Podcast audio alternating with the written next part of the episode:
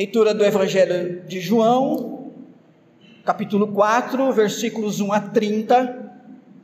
Sempre convidamos pessoas para vir à igreja ouvir o Evangelho. Ou senão, nós vamos até essas pessoas falar do Evangelho. Mas que Evangelho nós anunciamos? O verdadeiro? Como anunciamos o Evangelho? Corretamente? Num tempo de relativização da verdade, como o que vivemos, existe uma verdade universal sobre o Evangelho, ou cada classe de cristão pode apresentar o seu, conforme o seu entendimento. Ou seja, eu tenho o meu Evangelho, o jeito que eu o entendo, e é esse Evangelho que eu falo, é desse que eu falo. Você tem o seu evangelho, fala do seu jeito. Será que esta é a maneira correta? Será que não existe um evangelho que é único e que deveria estar presente e sendo anunciado por todo cristão, independente da cidade ou até da sua denominação? E eu quero voltar um pouquinho aqui na história, repetir bem brevemente algumas coisas que eu já disse em dois domingos passados, os dois últimos domingos. Como eu já disse, e todos nós sabemos, nós vivemos no período da modernidade. Nós já tivemos na história da humanidade, e se você cavucar aí a sua memória, lá do tempo do, do seu do seu ensino fundamental, do seu ensino médio, a humanidade já teve o período da antiguidade. Esse período da antiguidade, é, ele vai até a queda, mais ou menos ali a queda do Império Romano. Depois nós começamos a Idade Média, chamada período medieval. Nós tivemos o Baixo né? a baixa Idade Média e a alta Idade Média, isso vai até mais ou menos o século XV, século XVI, e depois nós temos um período de transição, século XV, século XVI, quando lá no século XVII o mundo então é considerado como vivendo no tempo da modernidade, e nós estamos até hoje nesse tempo. Então, daqui a algum tempo, né, algumas gerações para frente, as pessoas vão falar de nós que vivemos esse período do século 20, século 21, como pessoas que viveram na época da modernidade. Pessoas modernas. A gente não sabe como é que vai chamar lá na frente. Não é isso? Como será que estará o um mundo se ainda ele estiver né, existindo? Para daqui três, quatro, cinco gerações daqui 100 anos, 200 anos, como será que estará o mundo lá? E eles olhando para trás e vendo agora o nosso mundo. Bom, nós não estaremos aqui para isso, não é verdade? Mas o fato, queridos irmãos, irmãs, que é, essas, é, essa maneira como que os estudiosos eles é, dão nomes aos períodos, não é à toa. Não é à toa. Existem acontecimentos, existe um estilo de vida de cada período que vai então apontar as suas características. E uma das características que marcou o início dessa modernidade foi um otimismo fundamentado na certeza de que a razão iluminada e a ciência experimental fossem capazes de atuar de modo positivo, ou seja, objetivamente produzir um mundo melhor livrando-se das velhas tradições e superstições que durante milênios ditou o ritmo da humanidade. Então, desde o século 17, o que dita agora a humanidade, o seu caminho e que tenta levá-la a progredir não é mais as crenças, as superstições, os mitos, as lendas, as teologias. O mundo agora, na modernidade, é conduzido por uma ciência rigorosamente experimental e uma razão iluminada, ou seja, uma razão que chegou nos, na sua maturidade. Então, nós vivemos um tempo de grande ciência e vivemos um tempo de grande racionalidade, onde tudo aquilo que não se encaixa como científico e racional é jogado para um plano B, digamos assim. E nesse plano B, nesse plano secundário, que é necessário porque ele é bom para a moral e para os afetos, mas que não pode ditar as verdades, porque as verdades são ditadas agora pela ciência e pela razão, para esse plano secundário, são jogadas todas as superstições, entre elas as religiosidades existentes nas pessoas. No período da modernidade, fé e razão se separaram. A, a razão objetivamente dita a verdade. A fé, ela traz consolo e ajuda as pessoas a serem melhores, ter uma moral melhor, um comportamento moral. Mas a verdade não está nestas coisas, como a verdade não está nos sentimentos. Sentimento e fé não ditam a verdade, são só experiências, experiências subjetivas.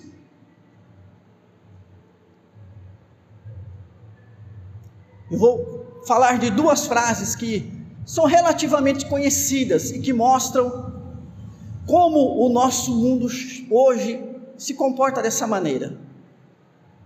A primeira frase vem de um pensador alemão chamado Karl Marx. Ele disse assim: a religião é o ópio do povo. O Marx estudou a história humana e ele, como um homem moderno,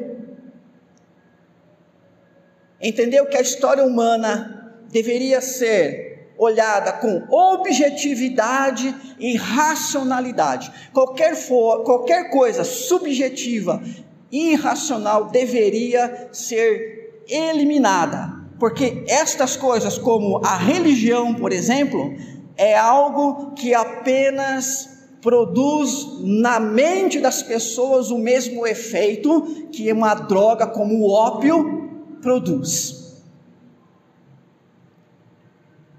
Karl Marx, então, é considerado aí o, o fundador do marxismo. O marxismo ele é racional, objetivista, Logo, ele é ateísta. Ou seja, num regime, num regime político fundamentado nas ideias marxistas, não há espaço para Deus, porque não é necessário Nada que seja subjetivo para compreender a humanidade e para dizer para a humanidade que caminhos ela deve seguir. Isso a gente faz pela ciência e pela razão iluminada.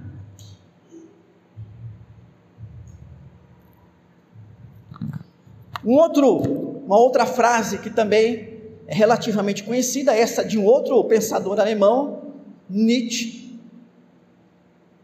é uma frase que anuncia a morte de Deus. Deus está morto, literalmente. Ele escreve. Por quê? Porque qual a necessidade que a humanidade tinha de matar Deus, na concepção de Nietzsche? Nós estamos aqui falando de homens, tanto Marx quanto Nietzsche, homens do século XVIII, século XIX. Era necessário a morte de Deus para que a humanidade pudesse crescer e se tornar capaz de se transformar para algo melhor. A compreensão de Nietzsche É a mesma compreensão de outros pensadores chamados existencialistas. O existencialismo nega todos os pressupostos da natureza humana e coloca todo o seu futuro na dependência exclusiva do próprio ser humano. Eu sei que essa é uma mensagem que talvez não te agrade, mas você precisa entender isso, sabe por quê? Porque este existencialismo, principalmente ele, muito mais do que o marxismo, o existencialismo, as ideias existencialistas, elas hoje estão ditando como a nossa sociedade está se conduzindo. Ou seja, nós vivemos uma sociedade em que Deus está dispensado da direção humana, em que o homem, o ser humano, é capaz de conduzir a si mesmo. Até naquele filme Harry Potter, que foi feito para criança, em algum momento, o mestre dos magos lá, o Dumbledore, fala para o seu querido Harry Potter: o que define a nossa vida são as escolhas que nós fazemos. Frase existencialista. Não existe nada anterior a isso. Tudo que nós cantamos aqui, ó, tem um Deus escrevendo a nossa história. Não. Ninguém escreveu a sua história. Sabe quem tem a caneta na mão para escrever o seu futuro? Você.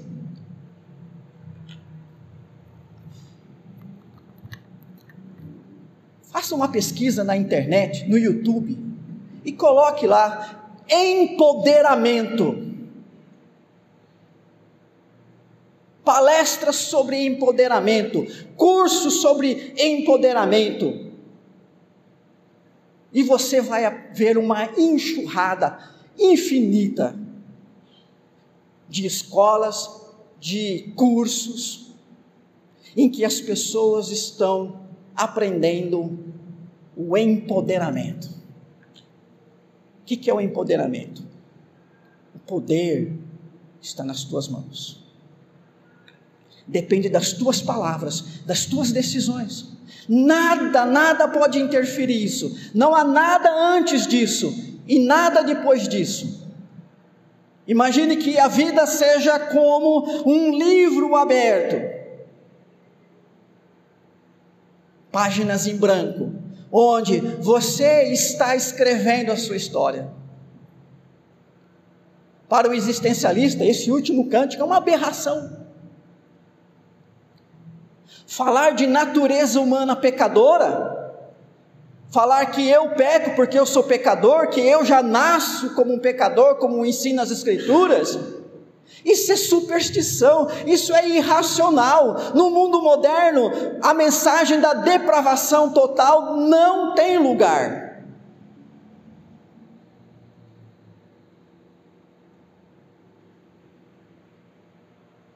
Ao tempo que nós vivemos, irmãos, irmãs. Então, essa modernidade,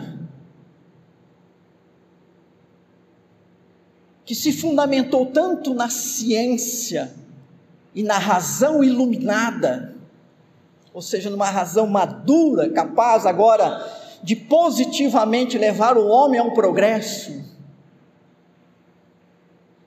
ela só tem espaço para a religião, para Deus, como autoajuda. Autoajuda. Sabe o que é autoajuda? É uma, um conjunto de, de regras, de passos que você dá para ser feliz, ou para você ser rico, ou para você ser bem sucedido, ou para você alcançar os seus seus objetivos. Vá numa prateleira, numa livraria de autoajuda e lá você vai encontrar livros. Dez passos para a felicidade. Cinco coisas que você precisa fazer para alcançar o sucesso. Aliás, esse dia eu estava fuçando na livraria E eu tenho que meio que correr de livraria, porque senão a coisa complica. E tinha um livro que apresentava, acho que 125 procedimentos da vida para você ter sucesso, né?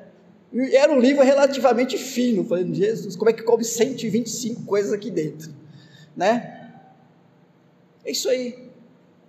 E muitas vezes, irmãos, irmãs, é dessa maneira que nós entendemos também o Evangelho, como o Evangelho tem sido entendido por algumas pessoas. Igreja é um lugar só para deixar a gente mais feliz, ou para a gente acalmar os nossos, os nossos, nosso, é, é, é, os nossos sentimentos. Não estamos falando de verdade lá, não estamos falando só de coisa boa. E nem sempre o bom e o verdade caminham juntos. Uma coisa moderna, Os primeiros modernos, aqueles que viveram do século 17 até século 19, inclusive, eles apregoavam que a religião deixaria de existir. Quando o ser humano se tornasse completamente científico e racional, ou seja, quando ele assumisse uma mente iluminada, não haveria lugar para a religião.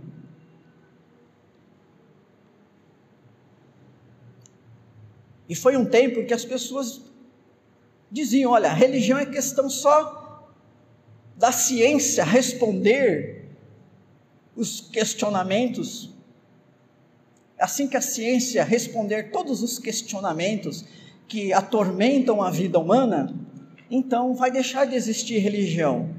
Porque, inclusive, religião começou a existir quando o primeiro ser humano morreu, e aí ele fez a pergunta: por que que isso aconteceu? E para onde vai essa pessoa? Ou seja, como a religião foi uma invenção humana, assim também a própria humanidade vai decretar o fim da religião, quando a ciência trouxer todas as respostas. Porque agora é a ciência que detém a verdade. Mas como eu disse a semana passada, irmãos e irmãs, Hoje a ciência ela trabalha somente com hipóteses, que são verdades provisórias. Toda aquela fé na ciência já não é possível mais.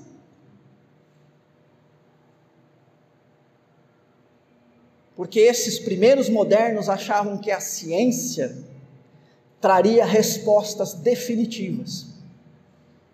Mas ela não traz mais respostas definitivas. Então eu não posso acreditar na ciência, então eu vou acreditar na razão.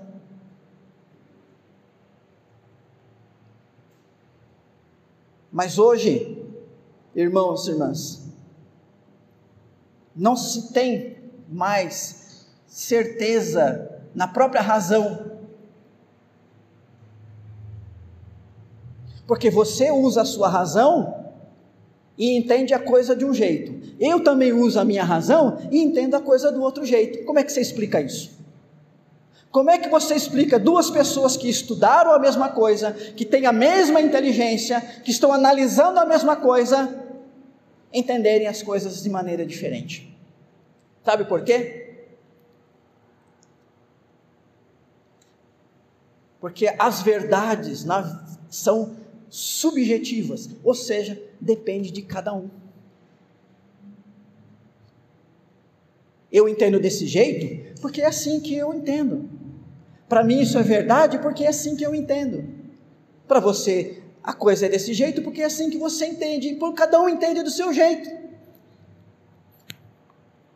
Então nós não temos mais uma ciência que dita verdades universais, mas somente hipóteses. Nós não temos uma razão que dita agora verdades objetivas, porque ela é subjetiva. Ela só apreende as coisas subjetivamente. O que nos restou? A religião. A religião não acabou. Aliás, irmãos e irmãs, bem ao contrário do que os modernos pensavam, o que aconteceu no século XX, século XXI, foi um boom de religiões.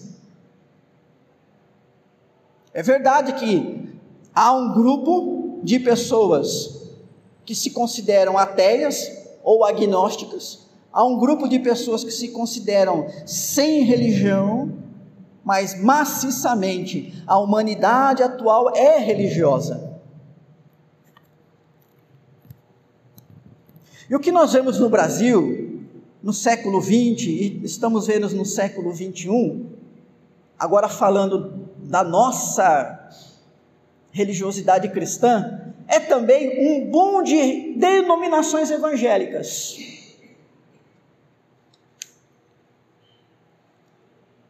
Enquanto nós tínhamos há dois séculos atrás duas, três igrejas, denominações, no século XX até mais ou menos a década de 70 nós tínhamos uma meia dúzia de denominações. Hoje não tem nem como contar quantas igrejas possivelmente tem cravinhos. não é isso? Será que a gente consegue um dia contar só quantas denominações evangélicas tem aqui nessa cidade?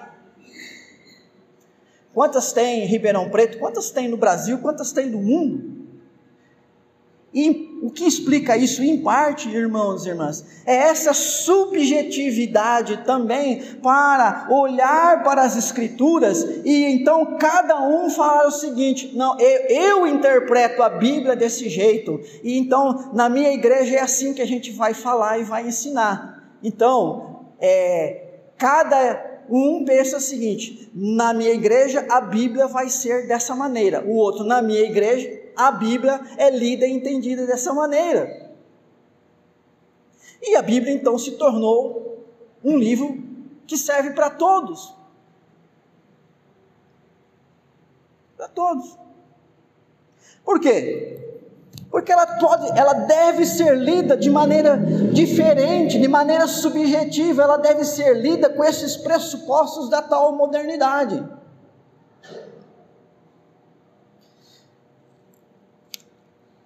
Em 2020, pastor Ed René Kivitz, conhecido aí nas redes sociais, você já deve ter ouvido falar dele. Ele causou polêmica dizendo que a Bíblia precisa, abre aspas, a Bíblia precisa ser atualizada urgentemente. A Bíblia precisa ser relida ressignificada. Por quê? Para que a igreja possa agir politicamente correto. Então a nossa igreja precisa agir politicamente correto. Quando a gente fala de politicamente correto, nós estamos falando do que hoje a sociedade considera politicamente correto. Como é que a gente pode é, ser uma igreja inclusiva, ou seja, onde, independente de quem você é, independente das escolhas que você faz, você pode fazer parte do nosso grupo, isso não tem problema. Para que isso aconteça, segundo então, o pastor René, é preciso que a gente faça uma releitura das Escrituras, buscando um ressignificado dela.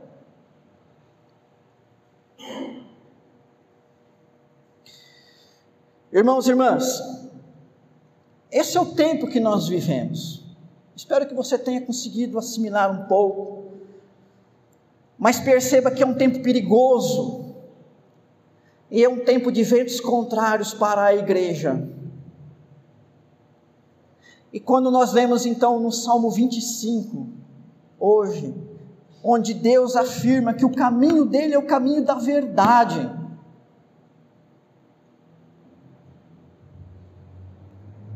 Onde nós lemos que o apóstolo Paulo instrui Timóteo a manejar bem a palavra da verdade. Onde nós lemos no Salmo em que nós queremos conhecer a verdade para andar na verdade. Nós não podemos admitir, irmãos e irmãs, que essa verdade está ao gosto de cada um, que cada um entenda o que quiser. do que é o Evangelho, porque o Evangelho é o que cada um acha que pode ser. Nós não podemos aceitar isso, irmãos e irmãs. Nós temos que manter a nossa tradição reformada. Porque é interessante que no início da modernidade nós temos a reforma protestante e Calvino, parece que profeticamente, prevendo todas as confusões que iriam surgir com o surgimento de denominações, ele vai dizer assim: olha, uma igreja verdadeira tem marcas. Existem marcas de uma igreja verdadeira.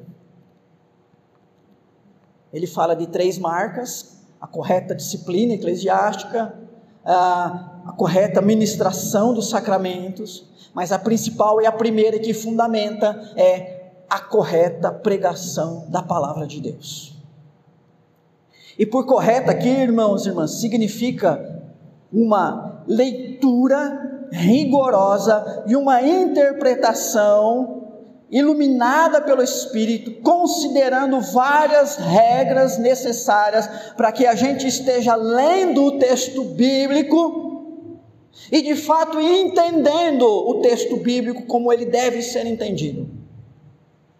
Aquilo que o apóstolo Paulo vai chamar de sã doutrina, uma doutrina saudável, a doutrina que vem de Deus, não uma doutrina que é feita por homens, mas ela é divina.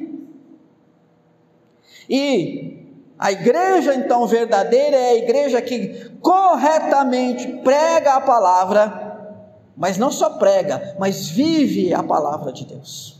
Porque não basta também sermos arautos de algo que falamos e não vivemos. Isso não é aceito por Deus. Então, irmãos e irmãs, daí vem o tema da nossa mensagem: o anúncio do verdadeiro Evangelho. Nós cremos que há um verdadeiro Evangelho e que esse verdadeiro Evangelho não é o verdadeiro segundo a minha concepção, mas é o verdadeiro segundo Deus e que nós precisamos nos apegar ao verdadeiro Evangelho e, como igreja, anunciar corretamente o verdadeiro Evangelho. E no texto que nós lemos, nós podemos tirar algumas, alguns ensinamentos. Vou ser rápido aqui. Primeiro, que o anúncio correto do Evangelho e o Evangelho verdadeiro é cristocêntrico. Versículos 25, 26, a mulher diz para Jesus: Eu sei, respondeu a mulher, que há de vir o Messias, chamado Cristo. Quando ele vier, nos anunciará todas as coisas. Disse-lhe Jesus: Eu sou eu que falo contigo. Veja que a conversa de Jesus com a mulher samaritana levou ela a reconhecer Cristo, Jesus Cristo, como o Messias, ou Jesus como o Cristo, o Messias. E esse sempre foi o propósito de Jesus, desde o início da conversa. Levar a mulher a entender que ela estava falando não com qualquer judeu, mas estava falando com Jesus, o Cristo, o Filho de Deus, o Messias. E que ela deveria então viver a vida dela em torno deste Messias. Passar a seguir o Messias, a ser um discípulo do Messias, o Cristo, o Filho de Deus. Então, irmãos e irmãs, não existe o meu evangelho e o seu evangelho, mas existe um evangelho que diz que Cristo é o centro da palavra de Deus, Cristo é o centro da vida, ele deve conduzir a nossa vida e a nossa vida deve estar voltada para Jesus Cristo, e o culto tem que ser cristocêntrico.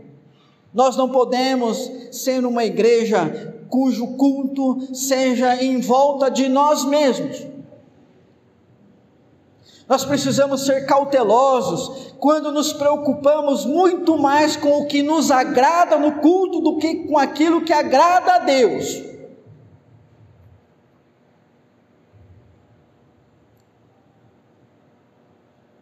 Ah, nossa, lá não, não gostei daquele do culto, não gostei daquilo.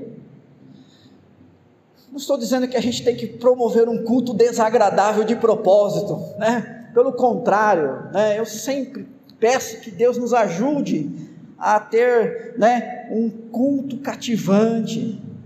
Mas irmãos, irmãs, em primeiro lugar, nós estamos aqui para agradar a Deus, não para enaltecer pessoas, não para girar em torno de pessoas. Está procurando glória, reconhecimento, você está no lugar errado.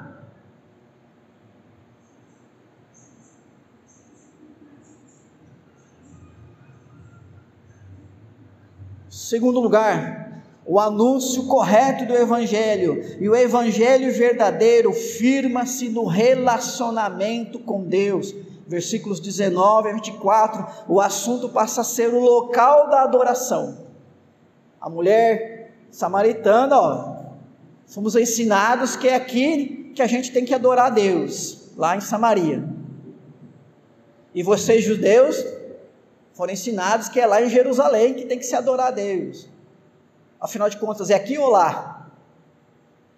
Em que lugar que se adora a Deus? E então a resposta de Jesus vem, né? Mulher, vem a hora em que os verdadeiros adoradores adorarão o Pai em espírito e em verdade, porque são esses que o Pai procura para seus adoradores. Deus é espírito e importa que os seus adoradores o adorem em espírito e em verdade. É preciso, irmãos e irmãs, um relacionamento espiritual com Deus. A verdadeira adoração não está presa ao local, mas ao relacionamento de uma pessoa renovada pelo acolhimento da verdade, que é a palavra de Deus, com Deus. Então, quero dizer para você que não é porque você está na igreja que já é o suficiente. Para adorá-lo, você precisa estar em comunhão com Ele. Isso aqui não é um prédio mágico, não há nenhum poder nisso aqui. É parede, é tijolo, bateu o martelo aí, vai cair reboque, né? Só não faz isso enquanto o São Antônio está olhando, que ele vai chorar lá. Não é isso? Mas é parede, não é isso, Antônio? Senhor não assentou esses tijolos aqui, ajudou a sentar? Tijolo de barro, cimento, argamassa, calcário. O que faz esse lugar ser diferente e torná-lo casa do Pai é que as pessoas vêm aqui para buscar comunhão com Deus e adorar a Deus em espírito e em verdade.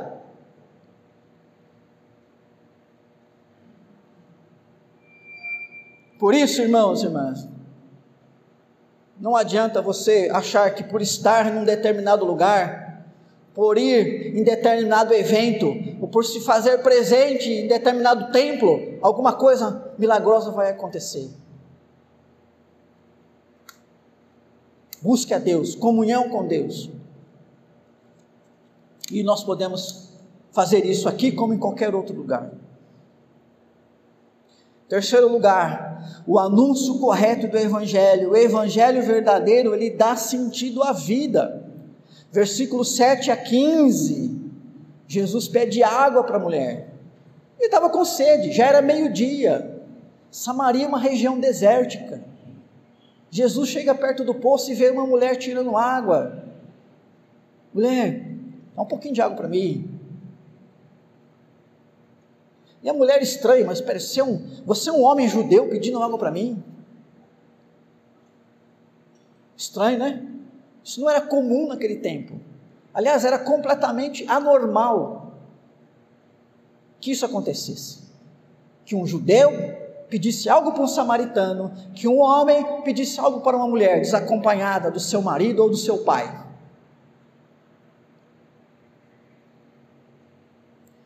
E então, Jesus disse para ela: ah, mulher, se você soubesse quem está te pedindo água, você pediria água para ele e ele te daria uma água a jorrar, fonte eterna. E você nunca mais teria sede. A água que eu tenho para dar, ela sacia a sede da nossa existência. Sabe por quê, irmãos e irmãs? Quando nós encontramos a Jesus e temos Deus aqui conosco, nós temos essa sede existencial saciada, é porque nós entendemos o sentido da vida. Nós não vivemos por nós mesmos e para nós mesmos, nós vivemos para Deus. E a vida para Deus é uma vida que tem um propósito, ela tem uma missão e ela tem muitas recompensas. Quando aprendemos a viver pela fé, e uma vez que você encontra o sentido da sua vida na palavra de Deus, vai acontecer algo que só Deus tem poder para fazer. Haverá mudança dos seus valores. Mudança dos valores. Só quando existem mudanças de valores é que pode haver mudança de pessoas, mudança de caráter.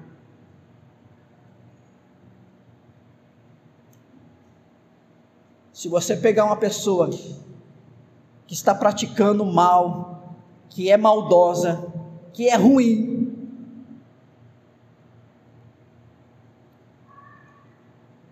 e você der um, sei lá, um emprego para ela, um estudo, der uma casa para ela, der condições dela ter uma vida igual você tem, se ela continuar sendo mau caráter, ela vai pegar tudo que ela recebeu de bom de você e vai transformar tudo aquele instrumento do mal.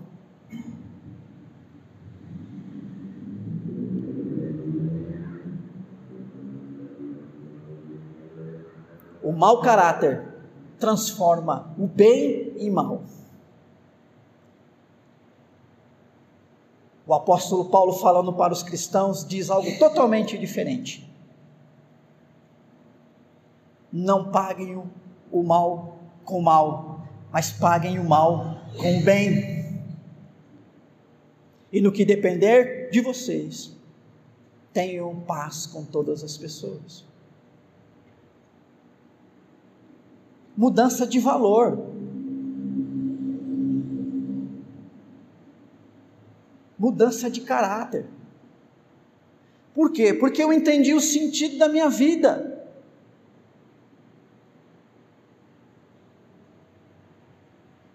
Eu sei quem eu sou agora, filho de Deus, discípulo de Jesus. Por isso que em seguida, quando a mulher fala, ah, eu quero beber dessa água então que vai matar minha sede, Jesus fala para ela, vai chamar o teu marido então. E ela diz: Não, eu não tenho marido. Jesus fala: Realmente você não tem. Você já teve cinco que está agora com ele, você está agora com ele, não é o seu marido. Ou seja, você está vivendo numa relação conjugal irregular, que ofende a Deus. A mulher entendeu, queridos irmãos e irmãs, que a mensagem de Jesus era confrontadora porque atacava os seus valores, os seus valores morais, aquilo que ela entendia e reconhecia como seu princípio, seus princípios de vida, de comportamento.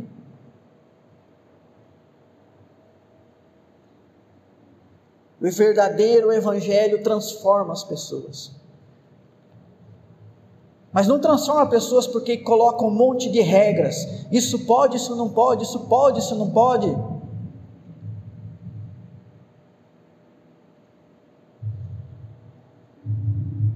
Transforma pessoas porque levam as pessoas a valorizar aquilo que é o bem, aquilo que realmente vem de Deus e é vontade de Deus para aqueles que são seus filhos. Irmãos e irmãs, nós temos uma grande missão aqui em Cravinhos. Não sei, possivelmente não é uma missão que vai agradar a maioria das pessoas, mas é a missão de ser uma igreja verdadeira que anuncia o verdadeiro evangelho. E isso não é porque nós somos capazes de fazer as melhores escolhas, porque somos melhores que os outros, não. Isso é porque nós estamos entendendo e Deus está falando conosco que nós temos que nos apegar a essa palavra com dedicação nos debruçar sobre ela, entendê-la como Deus quer que ela seja entendida e colocada em prática, e anunciar esta palavra. O nosso marketing, digamos assim, tem que ser a palavra de Deus e não outra coisa. E assim, irmãos e irmãs, estaremos cumprindo a nossa missão enquanto crentes cristãos aqui nessa cidade.